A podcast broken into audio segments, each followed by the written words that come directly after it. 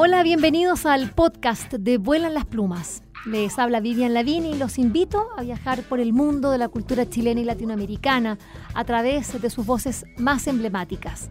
Vuelan las Plumas cuenta con el apoyo de Librería Prosa y Política y de Radio Universidad de Chile. A continuación, los invitamos a escuchar esta interesante conversación.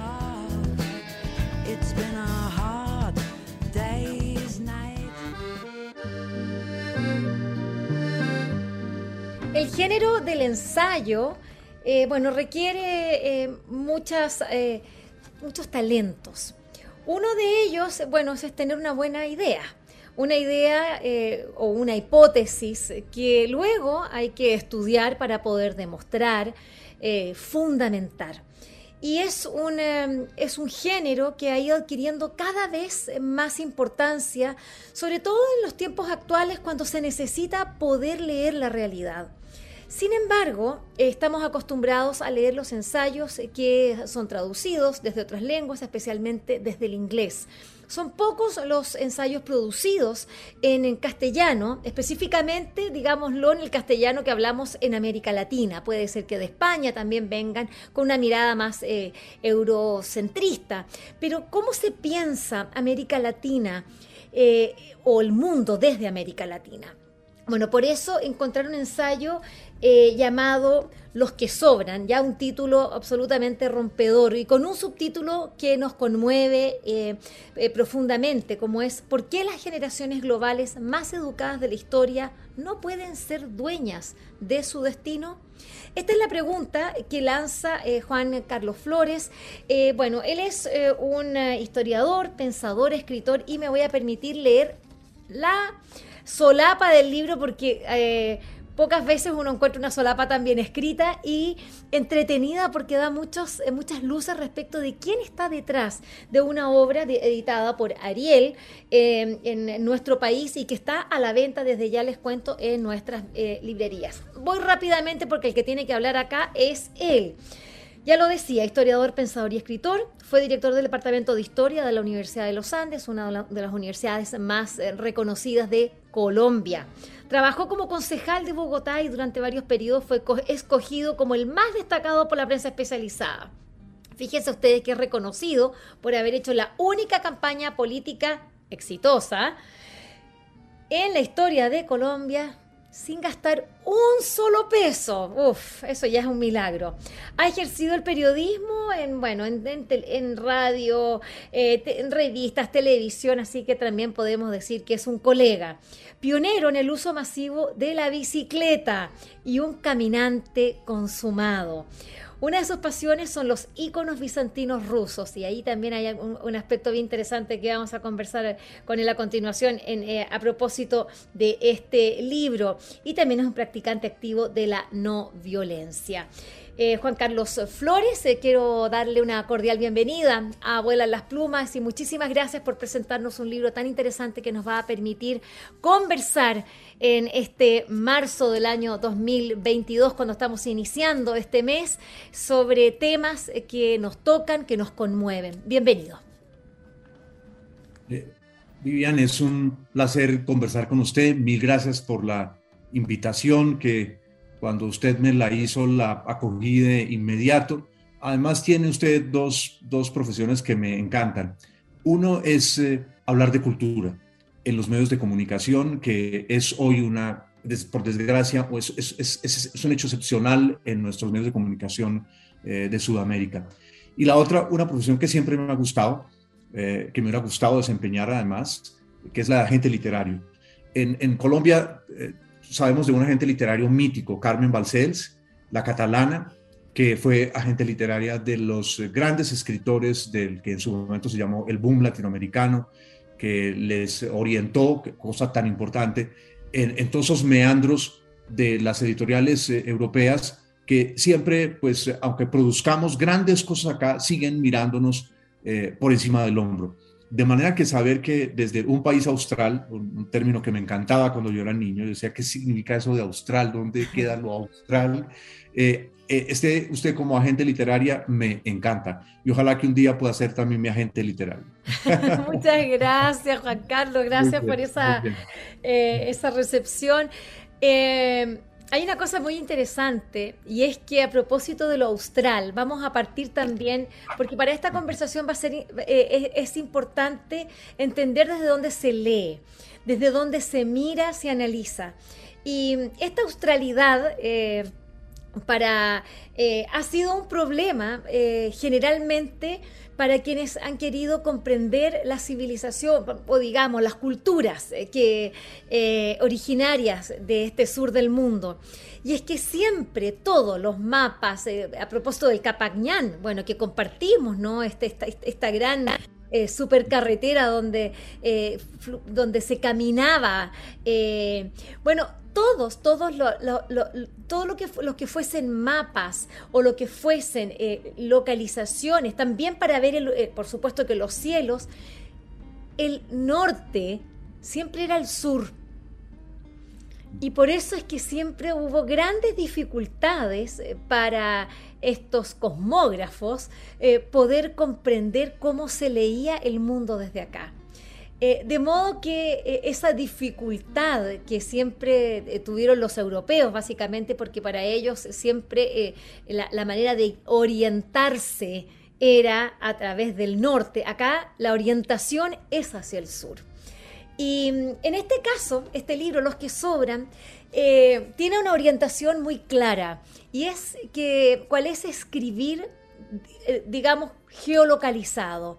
Se está hablando desde por supuesto, desde Bogotá, desde Colombia, desde eh, nuestra América del Sur, eh, mirando un mundo hoy día global donde las generaciones más jóvenes han sido aplastadas. Este es un, eh, es un ensayo que combina muchos elementos.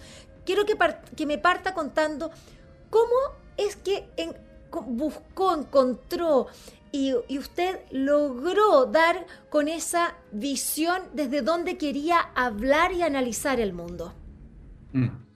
Vivian, ah, desde hace muchos años eh, reflexiono y, tengo interlocutores por fortuna en ese tema eh, acerca de que ha ocurrido una, una pérdida de centro en el mundo, eh, en el mundo occidental claramente, pero una parte de nuestras élites eh, culturales, eh, políticas, eh, sociales, económicas, sigue mirando con arrobamiento los, los antiguos centros de poder y cultural globales.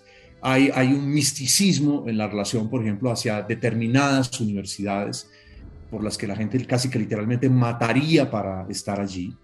Eh, hay unos centros culturales, y yo lo cuento en el libro, que buscan con, con, por cualquier medio los billonarios, eh, no solamente de, otros lugares del mundo, sino los billonarios del sur, los billonarios en Santiago, los billonarios en Bogotá, en San Pablo.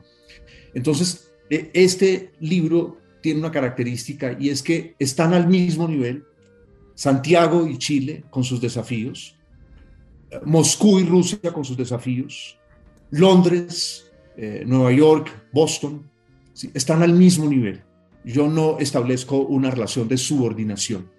El lector va a encontrar que de los acontecimientos en las grandes universidades hay Licht de los Estados Unidos, eh, a las que los, los falsos filántropos les entregan decenas de millones de dólares para lavar su imagen. Y menciono el caso de Epstein, este, este, este eh, pederasta que creó una red, de, una red de pederastía global que involucraba desde miembros de la realeza británica, políticos del más alto nivel de los Estados Unidos, personas de la cultura, y cómo ese personaje, todavía condenado, ya condenado en la Florida eh, por su primera condena, preservó oficina en Harvard, a la cual regresó y las directivas de la universidad ignoraron el llamado de los estudiantes del periódico de Crimson, que les decían, ¿cómo vamos a tener un tipo de esos aquí con oficina en la universidad, con grado de profesor visitante? Y al mismo tiempo está eh, eh, en, mi libro todo ese proceso de eh, paralelo además, en el que un billonario Chile tiene uno de los porcentajes de billonarios más altos de, América Latina, una cosa, un, país que tiene la mitad de la población de Colombia, tiene casi el doble de los billonarios de Colombia, lo que habla de la inmensa concentración de la riqueza en Chile y de poder, no solamente de la riqueza, sino concentración del poder. Entonces yo describo cómo paralelamente uno de estos billonarios chilenos se obsesiona por comprar un cuadro eh, renacentista que ha aparecido en la casa de una anciana en Compiègne, en Francia, y al mismo tiempo eh, las realidades sociales eh, y, políticas, una revuelta, una insurrección espontánea en Chile contra esas élites. Simultáneamente, todo esto ocurre con simultaneidad y como en Rusia los, los futuros oligarcas rusos ven con admiración al Chile de Pinochet. Ese es su sueño, lograr en, Rusia apoderarse de las riquezas estatales públicas como lo habían hecho pues no en balde el yerno de Pinochet es uno de los tal vez nueve billonarios que tiene Chile, es decir, no se hizo billonario gracias al talento, a la innovación de algo, sino que mediante los favores estatales obtenidos de su poderoso y, temible suegro, pues se convirtió en un magnate de un bien natural de Chile, es decir, no inventó nada. Eh, eh, entonces, este es un, ensayo que tiene como, como, como elemento el que hoy no podemos pensar ninguna de nuestras realidades locales, regionales o nacionales sin pensar lo global. Eh, y que, que sorprendentemente las élites que durante siglos se presentaron como cosmopolitas, hoy son provincianas, porque siguen pensando que pueden salir al mundo y posar de cosmopolitas y, contrar, y controlar una sociedad, en el caso de la chilena o la colombiana, con tecnologías de fondo, término chileno, o de hacienda para utilizar un término colombiano. Entonces, ellas se presentaban como verdaderamente globales, pero resultaron tremendamente provincianas, porque creyeron que uno podía ser moderno manteniendo una, una tecnología de poder del siglo XVIII, que es lo que todavía, sí. No, total, eh, es que es muy interesante, yo quiero decir, nuevamente estamos conversando con Juan Carlos Flores, él está en Bogotá, en Colombia, un país tan querido por nosotros y que, eh, bueno, con, con, el que tenemos en estos momentos profundos eh, problemas, aunque no los, no los quisiéramos, y es esta inmigración que ha llegado a Chile con, em, bueno, con quienes han salido de ese país buscando bueno, como es un fenómeno global, eh, este, este de las migraciones, pero también eh, con, eh, con, con, un, porcentaje de esa población que, viene a buscar no un buen futuro, sino que lo que viene es aplastar, que lo que, y, trae una lógica que, que ha sido bastante perniciosa en, muchos sentidos, porque, bueno, por lo que, y lo que habla esto es de la, violencia de nuestros países. Eh, son muchos los temas que quiero hablar eh, con, Juan Carlos y, me gustaría, eh, hablemos un poco de la relación Chile-Colombia o Colombia-Chile. Acá tenemos a dos países que se han tenido mucho respeto eh, y, que hoy, y que se acercaron eh, básicamente cuando hemos tenido a presidentes de derecha y que veían ellos ahí formar una alianza de progreso y de libertades eh, y que finalmente nos han sumido en, el caos, nos han, nos han sumido en mayores inequidades.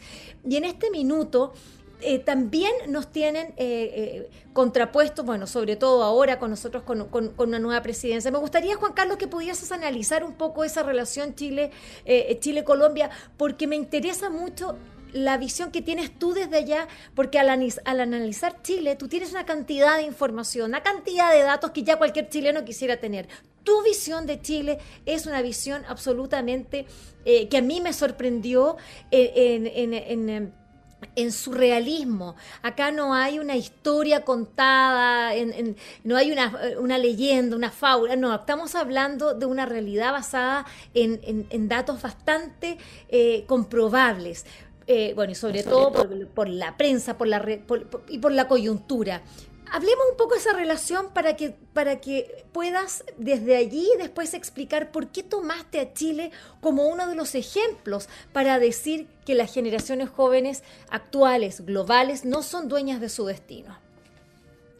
Mm. Nuestros dos países, Chile y Colombia, están hermanados en, un, en su origen eh, postcolonial, en el hecho de que ambas fueron en sus orígenes repúblicas aristocráticas. Eso es muy importante no perderlo de vista.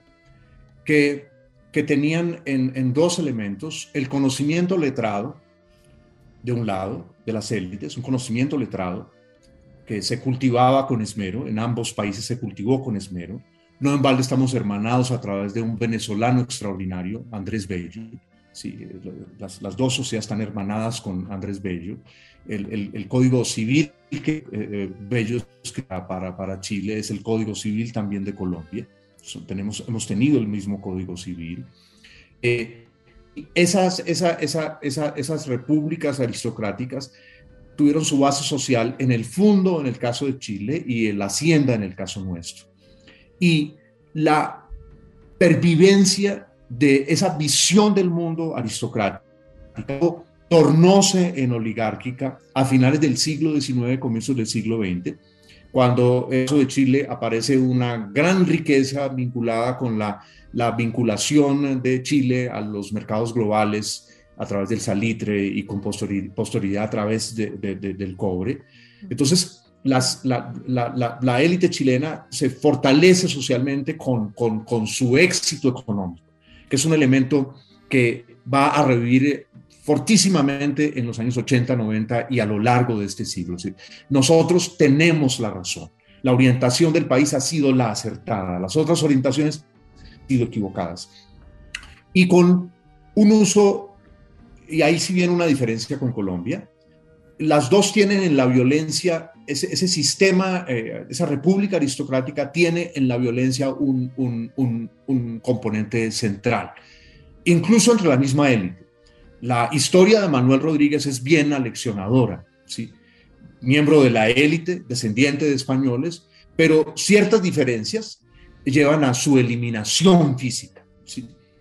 E, ese es un elemento también presente en la historia de Colombia. Sucre, uno de los más gallardos generales de la independencia, es eliminado también por desconocidos en una emboscada. ¿sí? Es decir, la violencia física como un componente central del ejercicio del poder de la República Aristocrática. En una combinación sorprendente.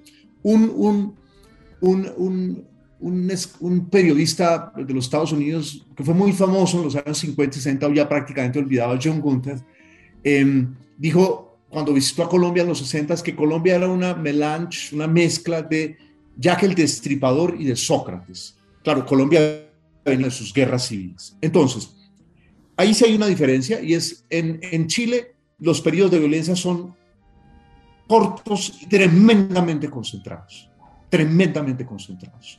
Y se han registrado a lo largo de la historia de Chile. La violencia como un mecanismo, el, golpe de, de, Pinochet, una de las evidencias, pero hay otros periodos así en el siglo XIX y en otros momentos del siglo XX. Y en el caso de Colombia, la violencia es, mucho más, más, más masiva y de largos periodos, porque quizá a diferencia de Chile, eh, Colombia es un país de continua frontera en expansión. En Chile, la, la, frontera del Bío ¿cierto? Fue durante un tiempo una frontera muy, muy definida. Hoy hay problemas de frontera. Yo cuando miro desde lejos a Chile digo, los chilenos raro que no anoten un tema y es los conflictos entre las comunidades aborígenes del sur del Biobío y, una parte del, del, Chile establecido son conflictos alrededor de una frontera que se expande, ¿sí? una frontera económica que se expande y que suscita, obviamente, en Colombia ha sido un, territorio, digamos, de, selvático, la, la, mitad de Colombia fue literalmente inexplorada hasta hace muy poco tiempo. Colombia produjo una de las novelas de la selva, la vorágine, de un joven escritor en el año 24, vamos a cumplir 100 años de esa novela. Entonces, e, esa condición de frontera, la existencia de un grupo mestizo que vive en la zona de frontera con gran libertad frente a las élites de poder en Bogotá o en las capitales, es otra diferencia entre Colombia y Chile. Colombia es un, país de regiones muy potentes, con capitales de provincia muy potentes. Eh, eh, Santiago congrega la economía, el saber, las instituciones, eh, las academias, los gremios, prácticamente todos. Chile tiene una, hipertrofia en su cabeza muy, muy, muy, muy, grande. Entonces, estos, hay, hay, hay ciertas diferencias, pero esos elementos constitutivos han marcado. Claro, En, en, Colombia las guerras también han jugado un papel, eh, no, yo no diría democratizador, pero plebeyizador de la sociedad colombiana. El narcotráfico, que es terrible mal nuestro, pero que significó también un mecanismo de ascenso social. Entonces, en Colombia existe también esa sensación de pasado a llevar de Chile. También existe, pero no con la contundencia que observamos en Chile en las dos últimas décadas. Cuando, cuando la clase media y los sectores populares descubren que hay un desprecio hacia ellos, hacia ellos que es inaceptable en el mundo moderno. Al final, tanto Colombia como Chile son países en que la igualdad entre los seres humanos está todavía por llegar. Es una cosa increíble, es una cosa increíble. Porque se preservan, digamos, más visible en Chile, más oculto las guerras eh, que llevaron a que una élite tuviese que ocultar, digamos, sus orígenes, vivir de manera mucho más discreta. Pero a mí me sigue sorprendiendo que en las biografías de los políticos chilenos se menciona de qué conquistador o de, los, de los miembros de Chile, qué conquistador es uno descendiente, ¿sí? Que eso todavía se haga público es, es, una cosa que probablemente en Chile se vea como, como natural, pero a mí, y hablando de una sociedad también muy clasista como la nuestra. Sí, sí, sin pudor. Em, uno de los aspectos que a mí me llamó muchísimo la atención de este libro de Juan Carlos Flores, Los que sobran, es que, eh, bueno, habla de dos temas eh, al comienzo, para luego desarrollar un, largo y contundente ensayo de, algo que son estas, bueno, de, su foco, que son estas nuevas generaciones globales hoy día, eh, que, fueron, que han sido aplastadas, relegadas del poder, invisibilizadas, pero que esto es eh, eh, un fenómeno que se ha repetido en la historia. Y bueno, toma como base lo, que sucedió en Rusia, cosa que es un temazo que vamos a tener que ir a continuación de esta pregunta, pero hay dos primeros temas, Juan Carlos, que a mí me interesaría que tú pudieras explicar por qué los tomas de esa manera y la, profundidad y la importancia que les das para poder entender y abordar lo que sigue. Primero es la crisis de los opiáceos, que es uno de los eh, problemas más eh, graves que está sufriendo en este minuto Estados Unidos y también el mundo, la, la droga, ¿no? Pero la crisis de los opiáceos allí, verla como eh, familias que se, reputan de ser lo más alto, lo más puro de la, de la eh, aristocracia eh, estadounidense, bueno, son finalmente narcotraficantes porque lo que han logrado es eh, legalizar una droga que, que, debiera estar, por supuesto, que vendida de manera muy restringida y, y, no como es hoy día, que es ampliamente difundida. Primero, entonces, la crisis de los opiáceos y lo segundo es hablar a propósito de esta filantropía, de esta, de, esta lavadora de imágenes que significa eh, para estos mega billonarios en el mundo, entre los que está, como tú bien señalas, eh, algunas familias chilenas, que, ocupan este, este recurso para limpiar una imagen, para lavarse y aparecer frente a todos como impolutos, por supuesto, además, como una cosa así como bien de Olimpo, ¿no? Que bajan ellos con el saber, con, con el arte, eh, como casi con querubines ahí viajando, eh, bajando del cielo y ayudando a toda esta población que necesita del arte gracias a, a, estas preventas que ellos dan y que, claro, nos permiten a nosotros acceder a obras de arte y, y de arquitectura también de más alto alto, nivel. ¿Por qué tomaste, tomó estos dos aspectos para poder eh, iniciar eh, este ensayo? Mm. Eh, Vivian, porque hay una característica que identifica a las élites en Santiago, en Bogotá, en Nueva York, en Londres, en París, en Moscú, en Beijing, mm. y es la ruptura, el abandono de cualquier deber, cualquier lealtad, de, los, de las élites billonarias del mundo, lo que yo llamo el billonariato, o la nueva élite María Antonieta, con el resto de la sociedad. Se rompió cualquier relación de, de, reales, porque, porque asumen que no tienen patria, porque sus capitales no tienen patria, porque los pueden sacar del país a, a la velocidad de un clic, una parte de los capitales. ¿sí? Por supuesto no se pueden llevar las papeleras, o no se pueden llevar en Colombia las minas, o en Chile, o no se pueden llevar en Estados Unidos, pero se las llevaron, en, Estados Unidos se llevaron las fábricas, que es lo que ha dado lugar al fenómeno de Trump, ¿sí? Sí, porque la, parte de la élite neoyorquina mira con desprecio a los, a los antiguos trabajadores de las zonas fabriles del, del, antiguo cinturón, industrial del centro de los Estados Unidos, pero se le olvida que, su estándar de vida de billonarios globales los da el haber desindustrializado Estados Unidos para ahorrarse unos, dólares llevando las industrias a, China. Entonces, esa, esa pérdida de, lealtad yo la muestro a través de diferentes circunstancias.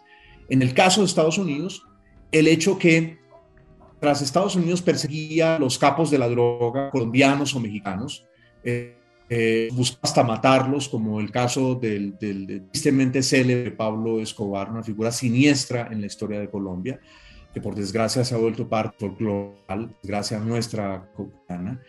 Entonces, las grandes farmacéuticas miran y ven que hay un gigantesco negocio en el que no están, el de las drogas ilegales, la heroína, eh, y utilizan su enorme poder político, social, cultural, para lograr que la Agencia Federal de Alimentos de los Estados Unidos declare una pastilla, el oxycodone, como una pastilla no adictiva, cuando el 60% de la pastilla es heroína pura. Un crimen total. Y la Agencia Federal de Alimentos aprueba esa pastilla y esta pastilla se vuelve en un éxito económico inmenso. Los Sackler era una familia ya rica.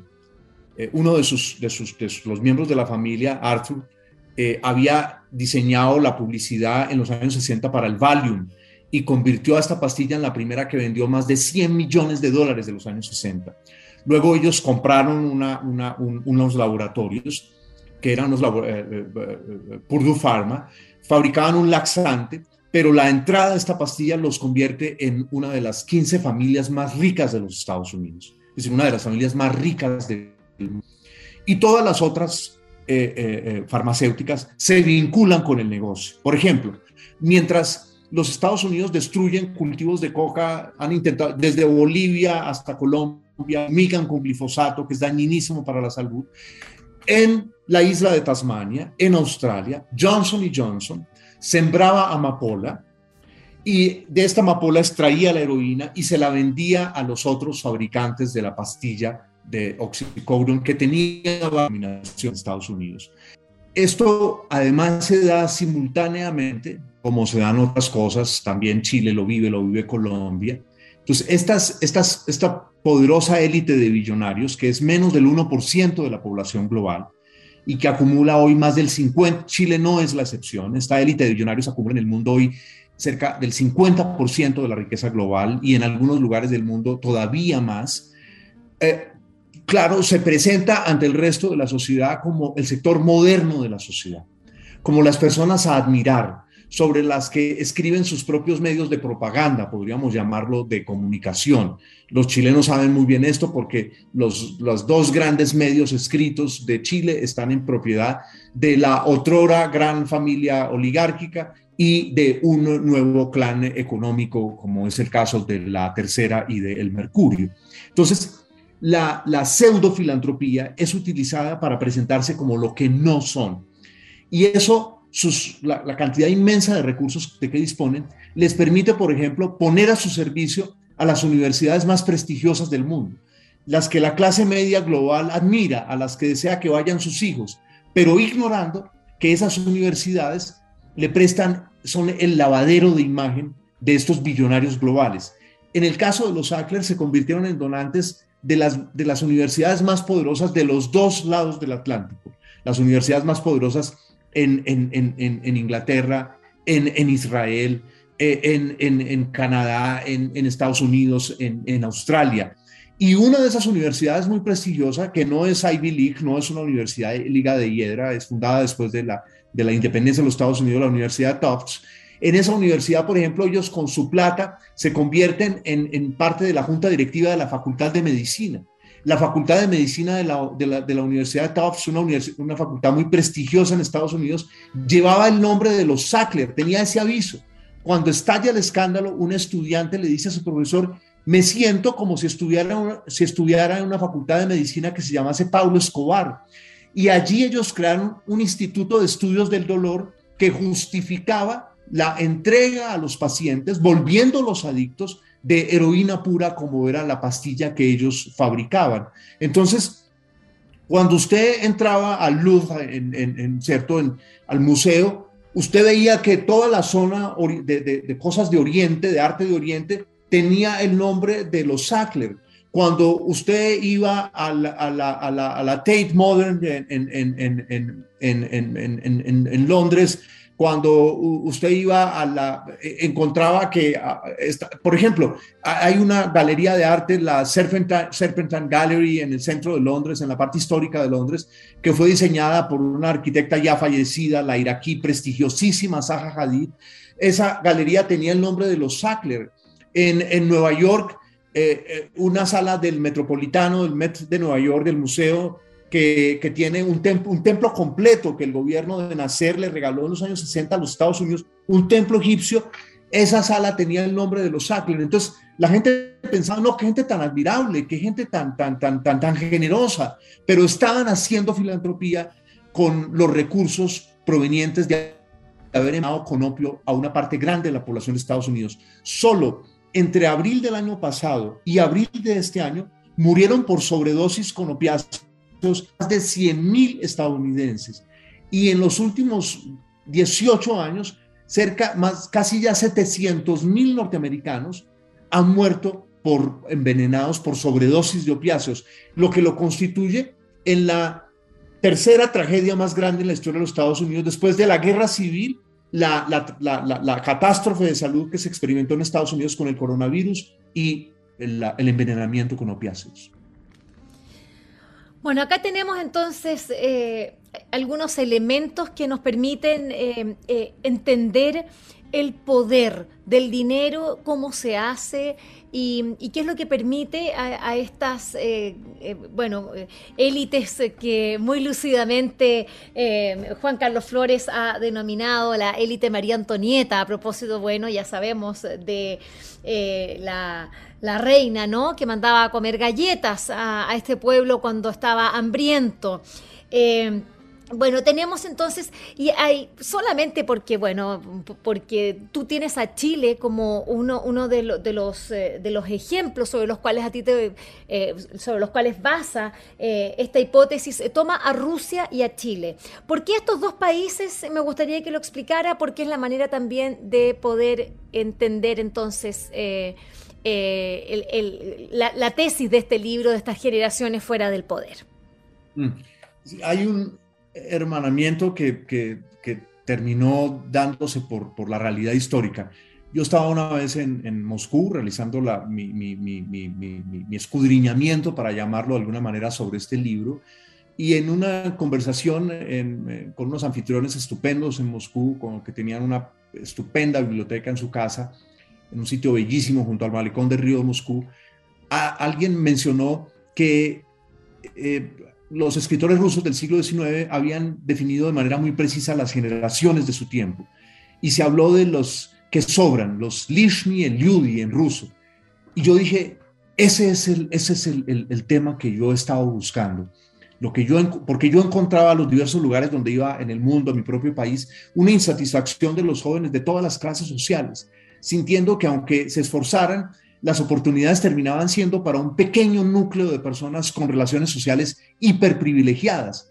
Una cosa que se siente mucho en Chile, se siente mucho en Colombia, es decir, que la gente salió, estudió, se esforzó, las familias. Y luego los lugares claves son para unas pocas profesiones. Pensemos en Chile, el que estudia ingeniería comercial eh, o, el que es abogado con un apellido de élite. Hay, hay estudios además chilenos sobre eso las puertas que se le abren, mientras que, y los salarios que gana además, es decir, ya hay, una clasificación. ¿Y dónde vives? Si vives de un lado de Plaza Italia, hacia un lado de Plaza Italia o al otro lado de Plaza Italia, tus, tus condiciones laborales van a ser completamente distintas, pero eso no era exclusivo de Chile.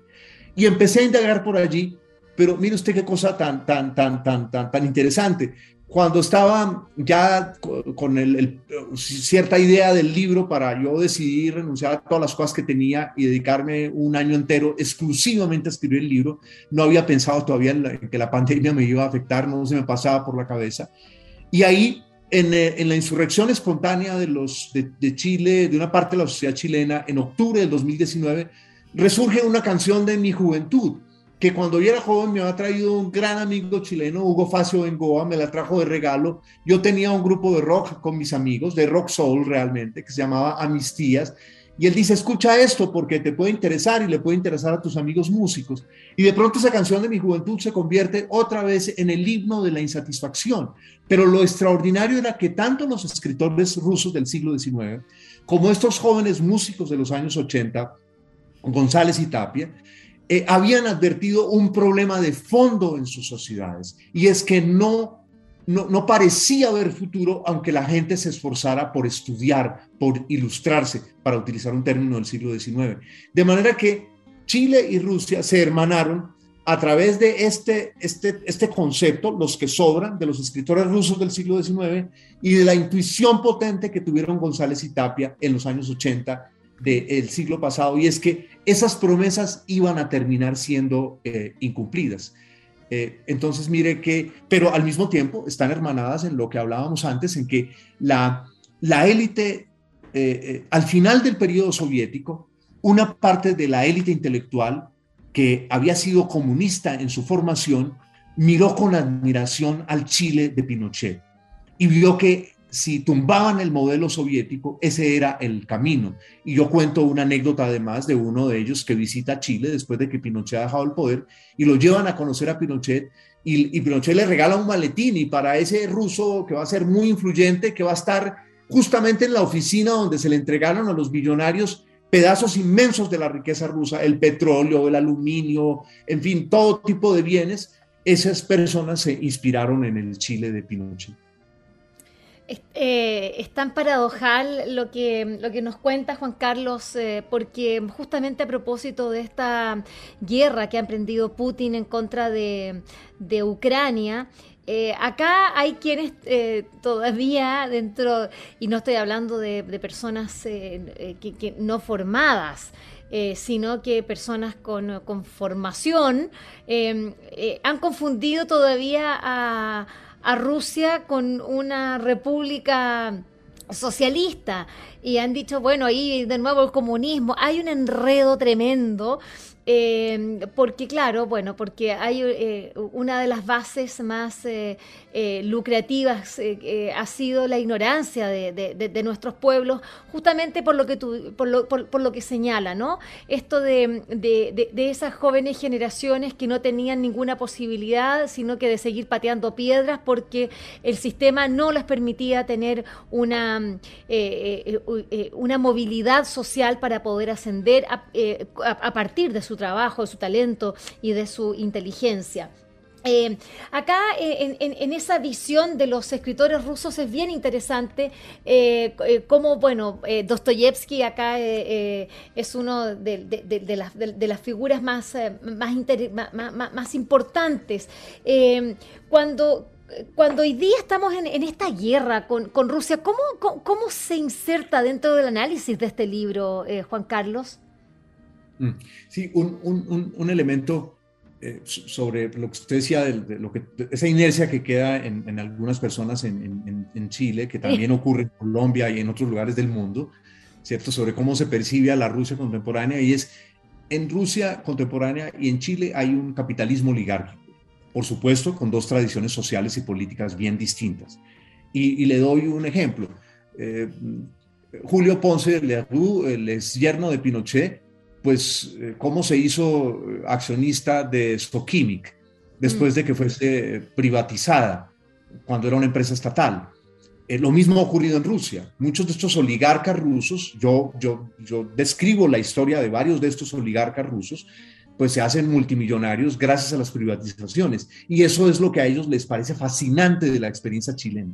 Es decir, es, es, es, hay, hay, un, hay un académico soviético de apellido Satalin, que, crea un grupo para, elaborar una, como, el mito del ladrillo, este documento chileno, ¿cierto?, que, se elabora durante el gobierno de, del derrocado Allende eh, por parte de economistas graduados en Chicago. Entonces, en Rusia había un grupo de economistas que de una manera semiclandestina trabajaban ideas y su modelo pasó de ser los países menos autoritarios de, la Europa del Este, que en, ese entonces estaba controlado por la Unión Soviética, a ser Chile. Bien. Y luego, Rusia también tiene un papel en mi libro interesante por, porque los, escritores, bien lo dijo Octavio Paz, el gran escritor mexicano, y es que la literatura verdaderamente universal era la literatura rusa. Universal en el sentido de que abarcaba todas las clases sociales, eh, ¿cierto? Uno, uno entraba, entra una novela de Dostoyevsky y empieza en un gran salón de la aristocracia de San Petersburgo, vinculada con la, con la familia de los, de los zares, pero eh, aparece también el soldado, aparece el aristócrata, eh, aparece la joven enamorada, aparecen los campesinos. Entonces, en el siglo, a mediados del siglo XIX, la literatura rusa hizo un trabajo extraordinario para comprender a las generaciones de su tiempo y uno, y, esos, y, y, y, las mejores plumas, Turgenev, quien fue el que, el que creó el concepto para Rusia, porque para Chile lo crearon González y Tapia, eso no debemos olvidarlo, son unas mm. cosas extraordinarias que se dan, ¿no? Es decir, esas sincronicidades allende los tiempos, sin que la gente sepa, ¿cierto? Turgenev no sabía que iban a existir unos jóvenes en Chile que iban a tomar ese término sin haberlo leído a él, y González y Tapia probablemente no habían leído a Turgenev, eh, que escribe Uh, un diario del hombre que sobra, que es en, los años 50 el primer momento en que se nombra a esa generación. ¿Qué tiene de interesante esa generación que repercute en nosotros? Esa era la generación más educada en la historia de Rusia. Eran nobles y aristócratas educados en Rusia y en las universidades alemanas, pero que viven bajo, bajo una satrapía, la satrapía de, de Nicolás I, una suerte de Pinochet ruso de los años 30, 20, 30, 40 y 50, que somete a Rusia a, un régimen policial, yo lo describo, no, no voy a aburrir al, al, lector eh, contándole el libro para matar el encanto posible que tenga de leerlo, eh, y entonces estas personas no pueden realizar su destino, no lo pueden realizar, porque no pueden realizarse socialmente, porque tienen un techo, si no se convierten en, en altos burócratas, no van a poder realizar una, carrera, no van a poder desplegar sus talentos. Lo que descubre hoy la gente a lo largo y ancho del mundo, en Bogotá, en Santiago, en Valparaíso o en Cartagena, en Colombia, y es, hombre, yo, yo, yo me he preparado y ¿por qué no puedo desplegar mis talentos? ¿Por qué se le pone un límite a mis capacidades? ¿Por qué los lugares importantes son para el que inclina la cerviz frente a un modelo económico político que dirían estos jóvenes? A mí no me gusta. Interesante. ¿Cómo ve eh, Juan Carlos Flores la, presidencia de, Gabriel Boric eh, a propósito de estos jóvenes? Eh, porque él es, bueno, él, representa ¿no? A, a, una generación, bueno, no la nuestra de los que sobrábamos en los 80, sino que eh, a una nueva generación que, bueno, que fue a las calles, que, que, salió a, exigir los derechos de los estudiantes y que hoy ha llegado nada menos que a la presidencia de la República de una manera bastante eh, sorpresiva eh, para, yo creo que para ellos mismos y para todos, y, que hoy día también nos tiene escribiendo una, nueva constitución. ¿Cómo, cómo, ve este proceso, Juan Carlos? Voy a ser muy sincero. Yo conocí de Gabriel Boric a través de dos vías eh, que no eran el interés por un político.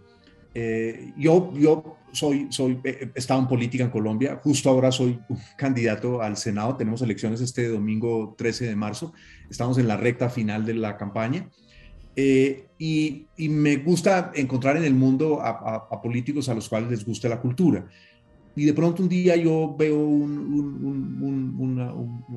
entrevista en, el canal de YouTube de un periódico chileno de la tercera con un, joven político, un parlamentario chileno, que está hablando de escritores eh, y de, su pasión por la literatura y que dice que le gustaría cuando termine su periodo, porque tiene un compromiso con sus compañeros de generación, de estar solo dos periodos, de sentarse a escribir una novela. Y me llamó la atención. Vi un, joven descomplicado que hablaba de literatura y que también era político. Y sentí una simpatía no hacia a él como político, sino hacia una persona que, estando en la política, como es mi caso, se esfuerza por mantener otros intereses, por no volverme un analfabeto en la política. Y luego supe de él eh, una, en una segunda ocasión, hará, no sé, tal vez tres años, ya no me acuerdo exactamente cuándo, cuando en, de casualidad estoy, veo un, yo no tengo televisor, pero estaba ah, pasando canales en algún lugar y veo una entrevista de un, un reconocido periodista chileno, tal vez se llama Fernando Paulsen, me, me, excusa, pero mi memoria me puede fallar.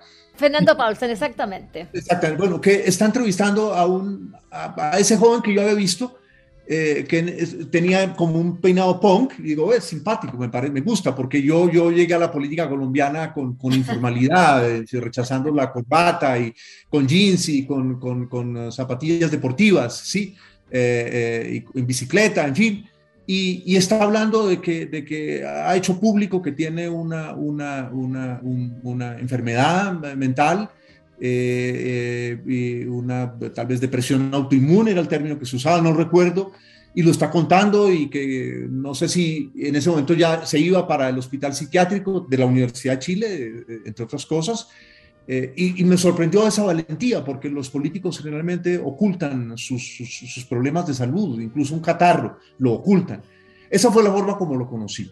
De manera que cuando empezó, y luego, nunca imaginé que él pudiera ser presidente de Chile porque entendía, siguiendo, no, no con mucha frecuencia, pero siguiendo la vida de Chile, la vida pública de Chile y la vida cultural de Chile, insisto, no, no tan cerca como me gustaría, eh, yo veía que eh, entre los políticos distintos a los políticos del establishment o de la izquierda tradicional, uno que sonaba mucho era, era Gabriel Jackson, ¿sí?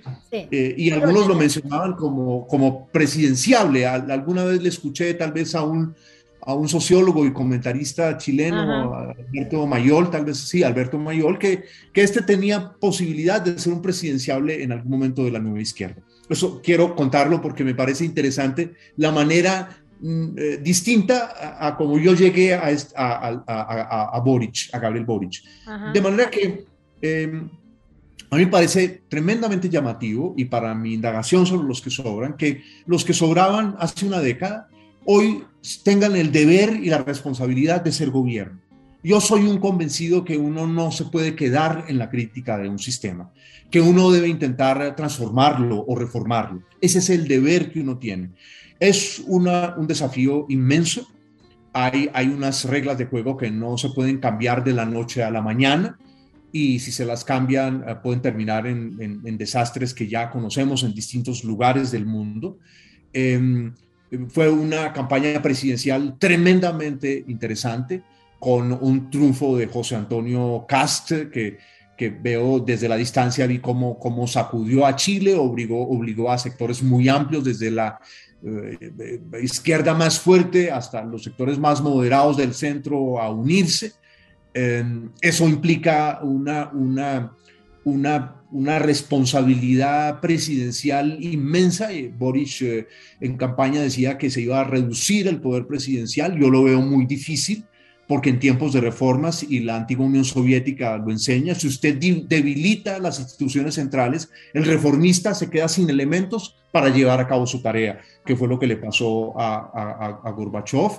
Em, eh, eh, eh, le toca en un momento, que, aunque otra vez vuelven a subir los precios de los commodities, de, de, tal manera que de pronto lo favorece la suerte, que ya lo favoreció en el paso de la primera a la segunda vuelta, en su, en su competencia intraizquierda con el alcalde de, se me escapa ahora la alcaldía local que tiene en Santiago, el señor Hadwe. Em, Recoleta. La Recoleta, entonces ha sido suertudo y es una cosa que hay que reconocer y yo creo que él mismo es consciente de eso. De manera que tienen, su historia personal me parece interesante, que venga del sur de Chile me parece interesantísimo. Eh, yo como escritor eh, eh, que, que, planteo temas globales, yo también vengo del sur, en este caso de Sudamérica, em, y le deseo lo mejor, realmente le deseo lo mejor y yo creo que que es muy importante cuando se pertenece a las élites comprender que, que hay que abrir el juego. Las élites que no abran el juego hoy en el mundo son élites que se las llevarán por delante los acontecimientos. Bueno, muchas gracias, eh, Juan Carlos Flores. Esta es la primera de varias conversaciones que esperamos sostener, eh, no solo a propósito de este libro, sino que a propósito, de, bueno, de este eh, gran interés y profundo conocimiento que tiene sobre nuestro país, sobre la historia de nuestro país y, por cierto, sobre los sobre esta coyuntura política y, este momento histórico tan importante que estamos viviendo. Vernos, los chilenos solemos vernos en los ojos de los extranjeros, eh, es, una costumbre, ya no se, vienen bajando del avión y ya les estamos preguntando qué les parece Chile. Esta insularidad que, que, la tenemos pegada y que eh, nos permite ver a través de los ojos del extranjero, eh, bueno, lo, que nos gusta de nuestro país, pero también es muy interesante poder observar esos dolores, esas inequidades que son, bueno, tan elocuentes, eh, tan visibles, pero que tratamos de esconder de, una manera grosera y por supuesto que, burda. Y que en este libro los que sobran, em, ¿por qué las generaciones globales más educadas de la historia no pueden ser dueñas de su destino? bueno, responde de una manera, bueno, fundamental, contundente, como lo bueno, como lo es un profesor. Yo no quiero hacer perder más tiempo a quien, bueno, nada menos que en, escasos días está midiendo su participación en el Senado de Colombia. Desde ya le deseamos muchísima suerte eh, y no solo suerte, le deseamos que, que, sea una buena jornada, que pueda disfrutar de un momento tan bonito como es la política, con otras herramientas, con las herramientas del diálogo, de la fundamentación eh, histórica, eh, antropológica, sociológica, como es la mirada que nos entrega Juan Carlos Flores, que de verdad es una delicia. les recomiendo el libro y nuevamente agradecerle a Juan Carlos Flores esta conversación. Muchísimas, muchísimas gracias. Mm.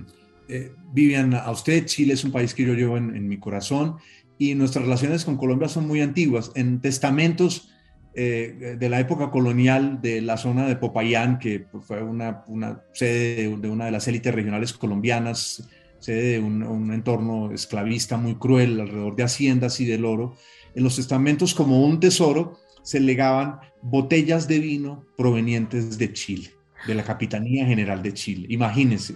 Entonces, yo, yo, yo llevo en el, en el corazón eh, a Chile. Chile para mí no es un objeto de estudio. Chile para mí desde la niñez es un objeto de amor. Ay, ay, qué hermoso. Muchas gracias. Muchas gracias.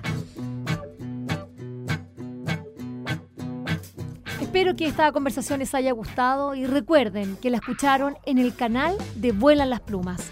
Pueden acceder al material que hemos producido desde el año 2002 en www.vuelanlasplumas.cl y seguirnos a través de nuestras redes sociales en Facebook, Twitter e Instagram. Este programa cuenta con el trabajo en sonido de José Rojas y de Isidora Cesnich en la producción digital. Soy Vivian Lavín y les agradecemos su atenta escucha. Like a